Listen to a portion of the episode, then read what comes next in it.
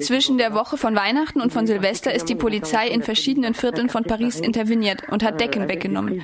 Das heißt, sie versuchten nachts, die Migranten zu zerstreuen, die schliefen, und nahmen ihnen Decken weg, damit sie den Ort verlassen. In der Pressemitteilung erwähnten Sie auch Tränengas. Können Sie näher erklären, worum es sich dabei handelte? Es ist ungefähr die gleiche Situation. Manchmal artet es ein bisschen aus, wenn sie versuchen, die Migranten zu zerstreuen und sie für die Bevölkerung unsichtbar zu machen. Damit sie also relativ schnell weggehen, benutzen sie Tränengas, besonders vor dem humanitären Zentrum von La Chapelle, damit sie die Warteschlange verlassen.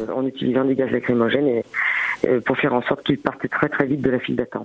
von wie vielen Menschen sprechen wir, wenn wir von obdachlosen Migranten in Paris sprechen? Euh, euh, wir haben leider keine genauen Zahlen. Es ist äußerst schwierig, weil sie im Norden von Paris verstreut sind. Wir haben eine Schätzung von 1000 Erwachsenen, aber man muss diese Zahl mit viel Vorsicht betrachten. Wir wissen nur, dass die Unterkunft von La Chapelle mit 400 Plätzen, in der die Menschen bis zu zehn Tage lang bleiben dürfen, nicht mehr als 400 Erstankömmlinge aufnehmen kann, wenn sie erscheinen. Wir haben also täglich eine Warteschlange mit 150 Menschen, die versuchen, ins Aufnahmezentrum hineinzukommen und die womöglich nicht hineingelassen werden.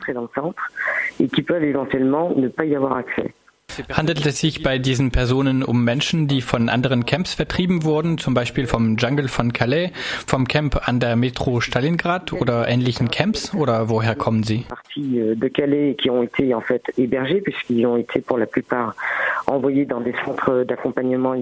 Beides. Es gibt Menschen, die von Calais weggegangen sind. Die meisten von ihnen sind in Erstaufnahmezentren oder in Pariser Obdachlosenunterkünfte geschickt und untergebracht worden, bis über ihren Asylantrag entschieden wird. Danach haben einige tatsächlich die Erstaufnahmezentren verlassen, weil ihr Asylantrag abgelehnt wurde. Und wir sehen sie gegenwärtig in Paris oder in anderen Regionen. Sie versuchen trotzdem nach Großbritannien, Deutschland oder Holland zu kommen, falls sie nicht nach Italien abgeschoben werden. Wir reden hier von dublinierten Personen, weil ihre Abdrücke dort registriert wurden.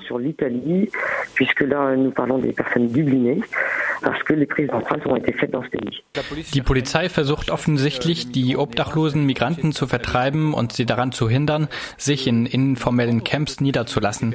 Könnten die Migranten anderswo unterkommen oder sind sie dazu verurteilt, von einem Ort zum nächsten gejagt zu werden? Es ist ein Thema, das wir ansprechen. Glücklicherweise gibt es das humanitäre Zentrum von La Chapelle. Schließlich ist es notwendig, diese Person unterzubringen. Aber die Zahl an Betten ist überhaupt nicht angemessen. Es gibt einen echten Unterkunftsmangel in Paris. Nicht nur für Migranten übrigens, sondern auch für unsere Obdachlosen. Es gibt kurzfristig keinen Lösungsansatz, um diese Menschen zumindest für die Winterzeit unterzubringen. Denn es ist sehr kalt. In Ihrer Pressemitteilung bezeichnen Sie die Belästigung gegen Migranten als systematisch. Auf welcher Ebene wurde diese Belästigung Beschäftigung durch die Polizei entschieden? Es ist eine gute Frage. Ich kann Ihnen nicht wirklich antworten. Offensichtlich weiß die Präfektur davon.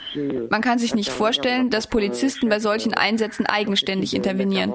Wir haben uns mit der Pariser Stadtverwaltung in Verbindung gesetzt, die diese Praxis nicht gut heißt. Wir warten ganz eindeutig auf eine Diskussion, vielleicht mit den Behörden.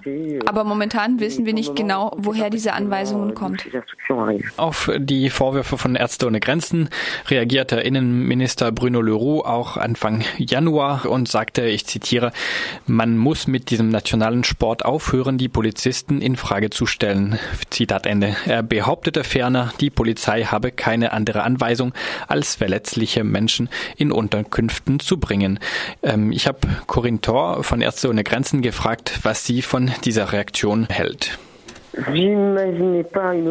Ich hatte keine andere Reaktion erwartet. Es wäre aber gut, wenn er vor Ort kommen würde, damit er sehen kann, was passiert. Wir greifen nicht die Polizisten an. Wir äußern uns nur über eine Situation, die zu dieser Jahreszeit unerträglich ist. Unterbringen? Ja, wenn es möglich ist. Das heißt, wenn die Migranten ins System hineinkommen, das für ihren Asylantrag geplant ist. Dann gibt es aber Menschen, deren Asylantrag abgelehnt wurde. Es gibt auch unbegleitete Minderjährige, deren Minderjährigkeit nicht anerkannt verhindert wurde. Es gibt also Menschen auf der Straße, die nicht ins System hineinkommen können. Man müsste also Lösungen finden, um sie zumindest kurzfristig unterzubringen.